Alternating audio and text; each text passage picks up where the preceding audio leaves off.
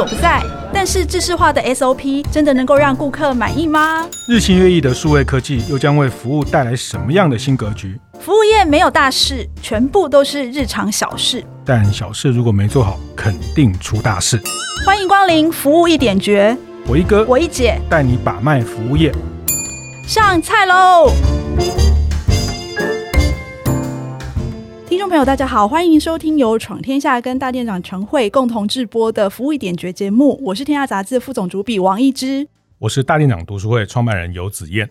哎，今天呃，我们想要来谈一个，就是我们观察呃蛮久的一个题目哦，是就是在疫情过后哦，整个零售业的发展哈、哦。因为刚好就是我前一阵子去参加了全家便利商店、嗯、他们的四千店开幕哈。哦那那个现在的便利商店呢，其实就开大店这件事情好像已经习以为常了。是但是疫后哦，就是这些大店里面呃有一些转变哦，就是我看到了他们开始导入一些科技，然后呢把消费者喜欢的那种体验放进来哦。我觉得这个疫后消费者的改变。影响整个零售业的发展还蛮清晰的。是是是，其实这里面有蛮多，比如说大家这阵都流行讲，呃，怎么便利商店超市化、超市便利商店化哈。那其实刚一直讲到大的店哦，那我其实像前阵子呃，也但很多朋友都在转传那个无印良品在美丽华开了一个无敌大的旗舰店，你去了吗？去啊，那个已经现在去已经太慢了，已经落惨了。就是 你们要开幕的那个还 要抢在开幕的那一刹那去开箱，然后去对对去开箱打卡。哦，那是。呃，去年其实像在 Uniqlo 在中药东路也开了一个很大很大的亚洲的这种旗舰店规格的门市。好，那其实我也一直在跟一直常常讨论这个。那然后我也看一直呃，他身为服务业一姐，常常被邀请到这里，邀请到那里。然后然后你们去你看到的是全联在台东开那家百货公司超商店吗？是是，是，还有你去了什么小七变大七的。哦，这个就是那个在高雄的那个超级站店。对，其实其实我们常说，哎，奇怪，不是疫情，疫情后大家不是说什么实体店要死了吗？什么东区变鬼城了吗？那为什么这些大的品牌这些都都开的超大的旗舰店？嗯，我个人的观察哦，我个人的观察，我觉得有一点点那种报复性体验，就是说消费者的这种报复性体验需求。起来了，嗯、所以呃，零售业其实他们是最敏感，而且最能够因应变化的。是，所以他们在设计他们的下一代店的时候，其实他们都会希望，就是说把这个消费者目前最想要的体验的感觉放进去。对，但是这个事情会很 很不直观的，就是说，呃，也我也讲的是说，直观上我们觉得开店。坪效很重要。哎，对对对，以前我记得以前是搜狗嘛，以前搜狗百货在的时候，他们最喜欢讲他们的坪效。坪效，以前是讲 location location location，后来在搜狗里面他们是讲坪效，完全就是坪效导向。他们尤其是他们本馆。呃，中校店对中校店，他们特别特别讲平效。你记不记得以前的中校店，它是完全不留一点空间，是，是只要有什么转转角个空地，还可以放个花车，它就可以放花车。对对对对对，就是你到里面去，你会觉得它是没有空间让你呼吸的。嗯。嗯但是他业绩王啊，他是全台湾业绩曾经一度是全台湾的业绩王嘛，就，就是那个美妆天后宫啊，吓、嗯、死人了。是，但是曾经何时，大家对于这样子的店，消费者好像已经不是那么的非常喜欢这样的店，他希望能够去一个可以呼吸的店，嗯，然后可以让他坐下来，然后让他呃放缓身心，哦、然后可能是多有一些什么绿色的植物啊。呃，他们喜欢这样子的大店了，我觉得是是，所以像你去台东那个全联很大的那个旗舰店，嗯、我听说那个是无印良品的设计团队帮他们做了一些装修吗？是这样？因为全联的那个总经理蔡笃昌嘛，他是前任的无印良品的总经理嘛，然后他们那块地是呃，就是全联董事长李敏雄买下来的，嗯，所以他们那边盖了一栋高楼啊，不是在四层楼吧？是，然后一楼就是全联超市嘛，然后二楼跟三楼呢就租给。无印良品，嗯，所以他们那时候就去找这个无印良品的设计师，哦，然后他们希望能够整个全联的风格是有无印风的感觉，但但但老实说，我进去里面哦，就是说不出来，不是感觉不出来，你不要又害我好不好？就是 就是所谓的无印风呢，就你知道，就是简约。哦诶，木色的，对对对。我我觉得这个真的是一个很大的转变，因为大家如果可能这几年才注意到全联，就觉得啊，没错啊，他们就开的店越来越越有质感啊，等等。但是你要回头早一点来看待全联哦，就是你去呃 YouTube 找，可以找到全联，他在。在十五年前的广告，他他们的诉求是，他们是一间你在转角找不到，你在地下室才会看到的。以前林敏雄董事长都说，他们店就是哦哦草草，对，然后哦哦草草，对，然后进去你就是看到裸露的水管等等。那这个是他们在某一个时代。在展现的价值主张，就是告诉你，因为我都没有投资这些东西，所以我最便宜。但是走到今天这个状态，他当然要还是强调它的 CP 值，还是想要便宜。可是，呃，他去大量的投资，以全联来说，我觉得这个也是一个很有趣的例子。他大量投资这些呃有质感的事情啊。那像我我看到的，比如说像我一开始提到无印良品啊、MUJI 啊，就是你现在进去发现。呃，像成品生活也是，就是他本来卖书卖衣服，他现在旁边也卖蔬果，然后卖一些。你讲的是内湖那家社区店吗？对，信义店也是啊，哦、信义店有几层，是是是，然后他们也是卖这些有机的食材啊、调味的这些全世界来的很厉害的这些东西。那你也仿佛进去一个超市哈。那我像我去看到那个卖衣服，Uniqlo 就卖衣服啊，买 T 恤、买牛仔裤，可是他也竟然他们门口也开启了一个花店。是这个最让我好奇。是在。Uniqlo 里面为什么要开一个花店啊？哦，你有问过吗？我没有问过哎、欸，刚那时候刚好没有去，我我没有买啊。哦，对，这是台湾人的问题，台湾人基本上都不买花哦，除了清明节之外。哦，然后你干嘛这样啊？平常家里应该要买个花，做一些装饰。好，等一下，那你有买吗？诶，有看了一下，但我觉得还不错，因为那天不方便，反正我很想买。那你结论还是没买吗？还是跟我一样？是啊，好看，好看，但很重要。我觉得，诶，不错诶，我觉得进去就就有一种想要多停留一下的感觉。所以这个就是重点，就是停留。就是说，其实现在的这些通路也好，这些品牌商也好，他们希望消费者能够把那个时间留给他们，因为现在呃，所有的通路他们抢的是消费者的时间。那你如果让他能够停留在这边久一点，嗯，你的成交率也就越高。是。那如果没有成交也没有关系，嗯，他希望给你一个感觉是这个品牌它营造出来的这个氛围是有品味的。是。但我不知道你有没有问，像你有去采访他们便利商店，这个小七啊、全家便利商店，其实它是提供一个便利服务、效率的服务。那他们为什么现在都开那么大？我是蛮困惑的哈。比如说现在大家也都很仰赖电商啦，叫 Uber Eat、叫 Foodpanda，那什么缴钱也不用到便利商店啊。那便利商店却越开越大，那你有问他们为什么要这样做吗？所以你现在为了什么理由要去便利商店？没有。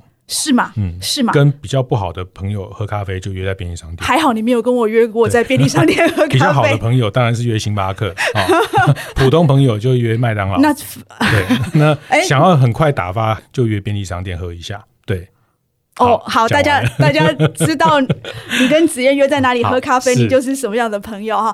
哎，其实你看，连你都。不会去便利商店了，嗯嗯、但你曾经何时？你记不记得以前便利商店给我们的是什么感觉？是，就是我只要没事，我就想要进去里面晃一下。你记不记得那种我们年轻时候的那种？就是我想要去里面发掘一下有没有新奇的东西、新鲜的东西。是，但是现在不是了，是因为你所有的事情都在你的手机上面解决了。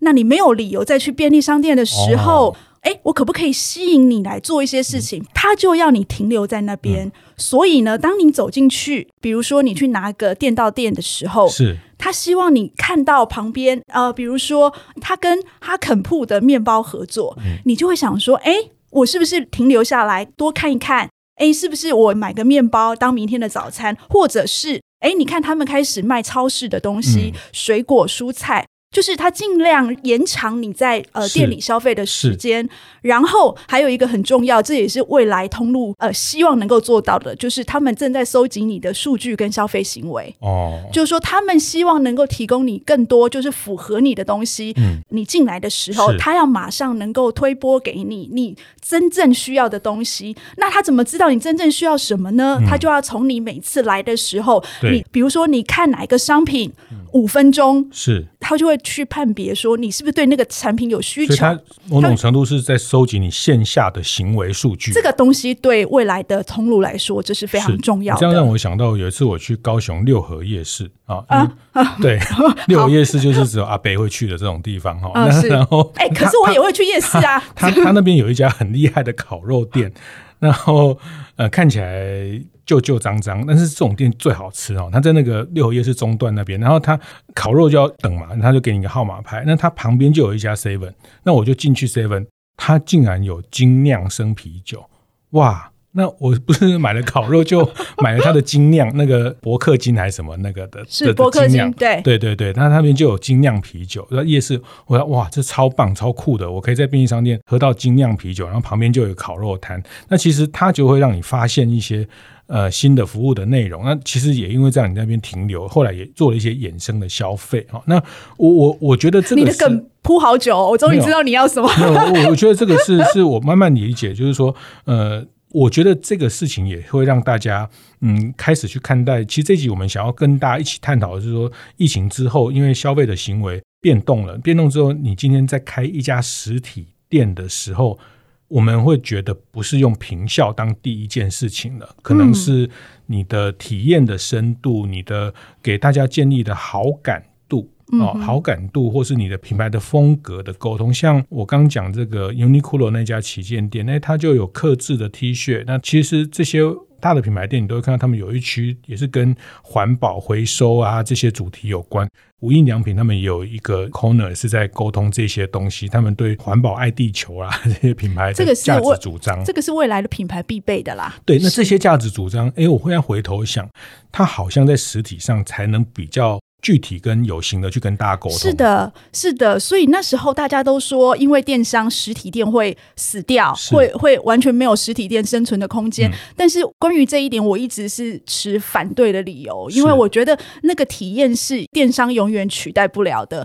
呃，刚刚子燕有提到，就是这个实体店它到底要做什么？呃，我觉得有一个很重要的东西，是我看到有一个调查，他在讲一件事情，是说经过这次疫情之后。呃，消费者他是翻脸跟翻书一样快，就是他已经完全没有品牌忠诚度了。以前可能品牌忠诚度是低的，嗯、现在你只要不好我就换一家，你只要不好就换一家。但是它后面有一个但书，就是说如果你能够让他就是信赖，然后让他稳定下来，成为你的忠实顾客的话。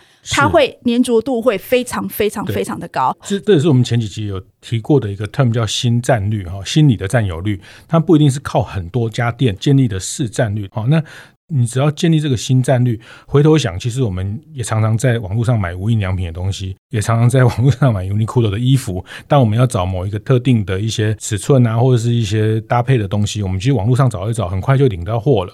但回头讲，实体店扮演的角色。应该成为一个什么样？在整个全通路的沟通里面，这个角色其实已经被重新定义了。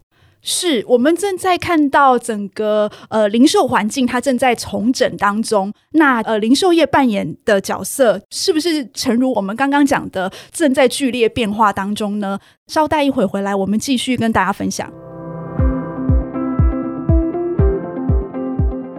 大家好，我是全联行销协理刘宏珍。零售业是个快速变动的产业，如果没有多余的时间，就无法吸收最新的知识。天下数位阅读的服务一点绝，可以利用零碎的时间，帮助自己在五分钟之内就可以掌握最新的讯息，给我带来非常大的帮助。我也推荐大家一起来使用。天下杂志推出数位订阅全阅读，已经迈入第五年。天下早已不只是一本双周刊的杂志，而是天天提供深度报道的数位新闻媒体。局势变化万千，每个关键时刻，天下陪伴读者一起理解世界，掌握趋势机会。好的内容需要您的支持，请点击节目资讯栏中的连结，把握限时优惠，订阅天下全阅读。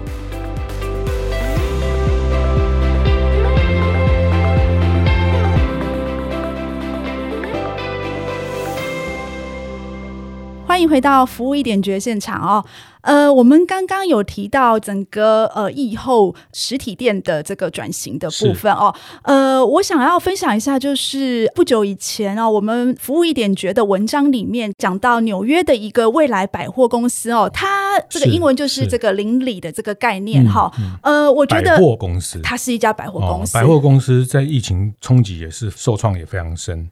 对。台湾的百货公司以前都是零售业第一名，是，然后这一次居然被便利商店超越了，嗯，这个是去年整个零售业最大的变化，是，所以他们现在很紧张，因为到呃二零二四年，他们还要开二三十家百货公司，对对对对对，大家看北中南，光是什么三井系列的 哦，就台中三井年底登场，台南已经登场，然后接下来什么凤山刚签约哈，是拉拉破什么铺。这三景就一串了，后面还有好多汉神百货也要去台中，对对。那所以未来百货会是什么？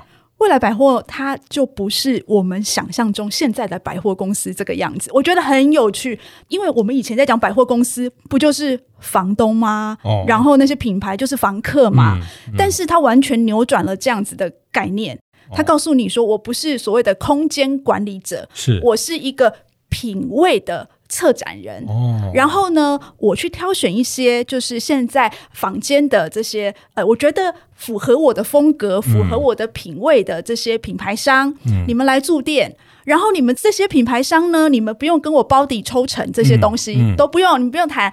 我们就是呃，你来，然后你的进驻时间只有六个月，对，就是类似快闪店这样子的概念。哦嗯、然后你进来呢，我就想办法，我帮你弄你的陈列，因为我怕你弄太丑，对，不符合我的风格。是是。然后你都按照我的规格来。嗯、然后呢，你的店员呢，这不叫店员喽，哦，不叫柜姐。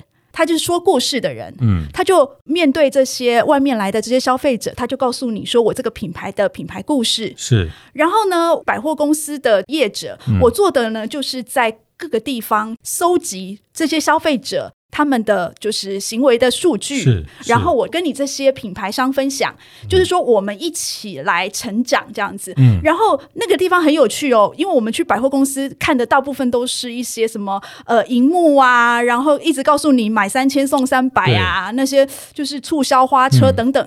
呃，那家未来百货公司完全没有，是。他吸引消费者来，然后他就告诉你，就是他可能请人来这边演讲，嗯，然后跟你互动，然后里面呢就是放一些。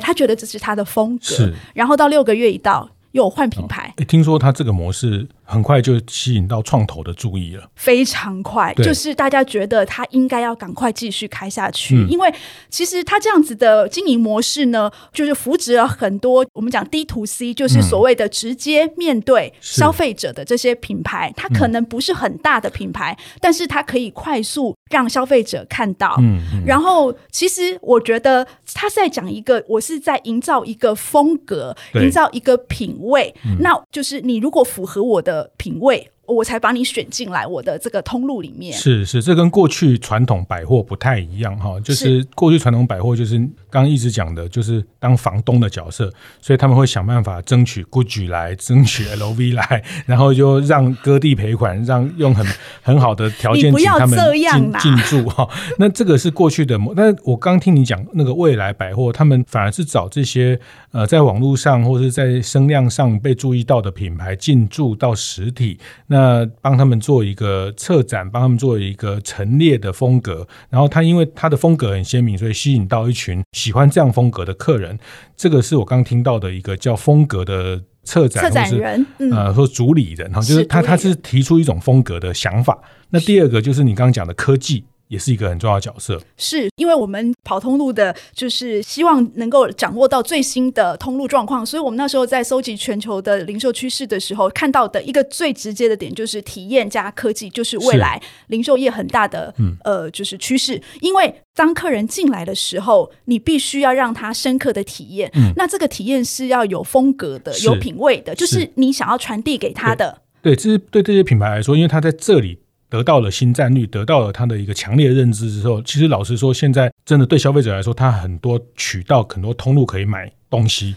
他回头要买这个品牌，他其实去线上去不同的通路就，就是你购买这件事情已经不是门槛了。嗯，你最大的门槛是那个体验，就是说你能不能让他透过体验被记得？对，这个是一个最重要的事情。嗯、还有另外一个事情，我刚刚讲的那个数据的东西，就是说。现在的克制化行销非常重要，就是说你一定要能够投给他适合他的，不要乱投啊。嗯，第一个是精准啊，精准行销啦。再来就是说，你其实也没有那么多钱，现在获客成本这么高，所以他要用科技来让他投放精准这样子。对，其实刚讲一个名词叫策展哈，其实我觉得策展这两个字，我也是搞了好多年，我才比较体会。其实用比较浅白的话讲，其实它就是编辑的概念。就是刚你讲六个月来一波厂商，那他其实这个这个卖场，他就像在编一本杂志一样，他挑这一季的主题的店家，然后这一季的这个选物的店家，然后就是你就把它想象在编辑一本杂志的概念。你是总编辑？对对对对对，其、嗯、其实这家百货公司的总经理应该是个总编辑。是是。对，那透过这样的总编辑的概念，就是所以那篇文章里面有一个标题叫做“其实卖场即媒体了”。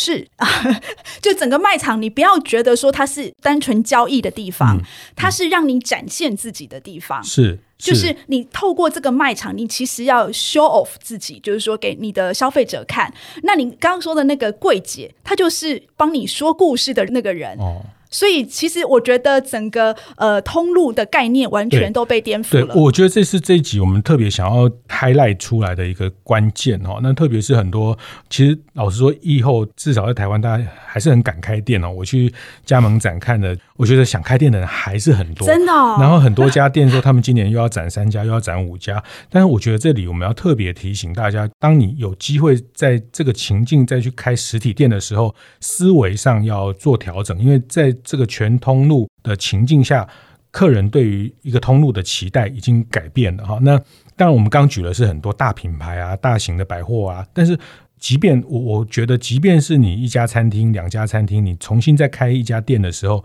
你都要去思考你实体店扮演的角色。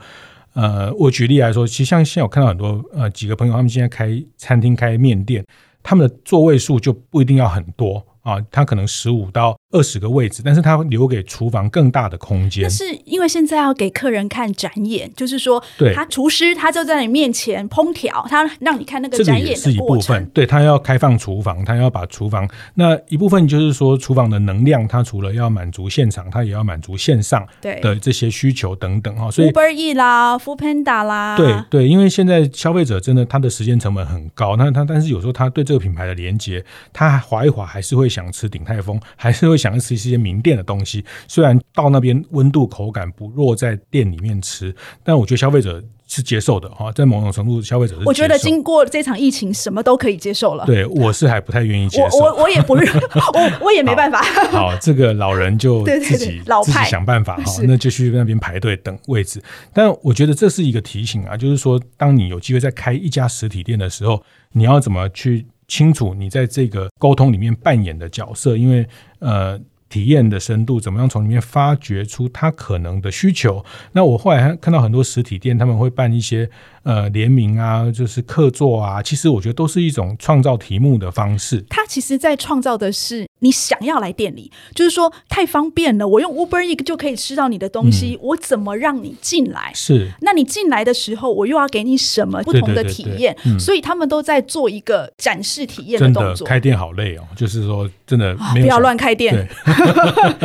就 就是就是我觉得年轻的时候就是傻傻的去结婚，傻傻的去创业啊。如果你到了一个年纪，就比较不想会做这两件事情。你的意思是我们两个 好，好，我们两个都曾经犯傻了。好，好，我们现在在讲的是说，如果你未来有这个开店计划的时候，你要特别关注到，就是经过这一波疫情，就是消费者想要的实体店已经跟过去完全不一样了。是，是，那最后有一个小小的建议啦，我觉得就是说，我们从不管从一开始谈到体验啊、风格啊，其实呃，如果小型的店呢，我会蛮建议大家尝试去很多现在的风格的市集，它其实也有点像刚一枝姐讲的。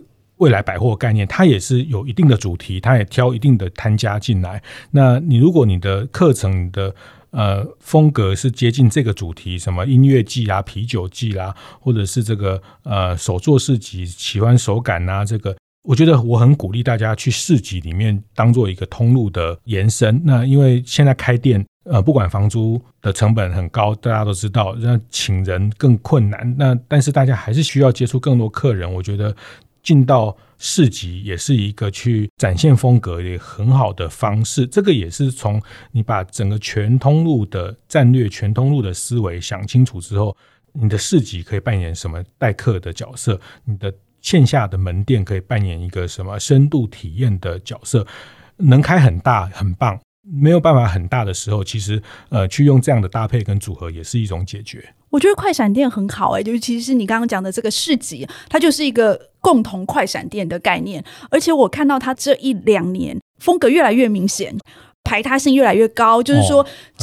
你在这样子的品味下，那我只要这样子风格的店家进来，而且他其实，在那样子的市集里面，他抓到的那些消费者，嗯，对，也是就是主要会去他店里消费的那一群人，其实还蛮精准的。是，所以呃，我我非常鼓励刚刚子燕说的，就是说，你可以不妨尝试看看去这样子的快闪市集。去试试看消费者对于你这样子的体验的接受度，然后也许你在开实体店的时候，小店的时候，它其实是给你有很大的帮助的。对，我我觉得这个也是在解决我们现在。看到的高房价带来的高租金的一些弹性的做法，哈，当然平效做的高还是很厉害啦。但是我觉得从大型店开旗舰店这里面给我们一些启示，就是呃，大家做生意还是会在乎这个效率，还是会在乎转换哈。但是平效作为一个唯一的指标，这个事情在实体店很明确的已经不是目前接下来经营的关键的思考了。我刚刚听子燕在这边说，我其实有感觉到，就是那种品牌情感的诉求打动度越来越高了。就是说，是呃，大家可能要思考一下，就是说我怎么样去说故事。嗯，呃，我们其实讲的好像好像很简单一样，其实说故事是一件很难很难的事情。他要有编剧的思维，他要有这个呃这个导演的一些观点，然后要有整个配套的舞台的，你要把你的柜台。思考成一个舞台，舞台对，对我们常讲的柜台及舞台，是是是，是。那这个，然后面对客人就是一场演出。对对对，这个一个、嗯、一个，包括过去我们在解构鼎泰丰，它其实是一种剧场哈。那柜台及舞台这件事情，其实你要花更大的心思去。那小的地方，你可以创造不同的舞台的魅力。那这个都是我们在很珍贵的在线下实体接触到客人的时候，能精准传达到他的内在的内心。呃，而不是一个一个过路的一个很快的一个消费的经验，因为就是说，还是讲线下的这样的相逢是非常非常珍贵的。对，我记得以前常常在讲说，那个一瞬间哦，就是你跟那个客人碰面的那一瞬间，其实就可以决定他未来是不是你忠实的客人哦。嗯，所以我觉得这一集给我们一个非常非常大的启示，就是说，以前呢，这个实体店讲究的是平效，现在呢，重视的是。体验跟数据通路已经从一个空间的管理者变成一个品味的主导人。是，那我我这边想要跟大家分享的一点，觉就是说，实体店已经不再等于卖货了啊，它是一个风格的展现跟探索消费者需求的很重要的场景。那这个大家要把握，在跟消费者接触的时候要去沟通的重点哈。那这个是我们今天在福一点觉想要跟大家分享的整个疫后实体店的一种新的定位的看法。服务一点绝是在每个月的第一个跟第三个星期四早上八点准时上线。我们会讨论跟服务业相关的各种议题，分享精彩案例，也欢迎大家到 Apple Podcast 闯天下按赞五星留言，告诉我们你有什么意见或想法。我是王一之，我是游子燕，服务一点绝，我们下次见。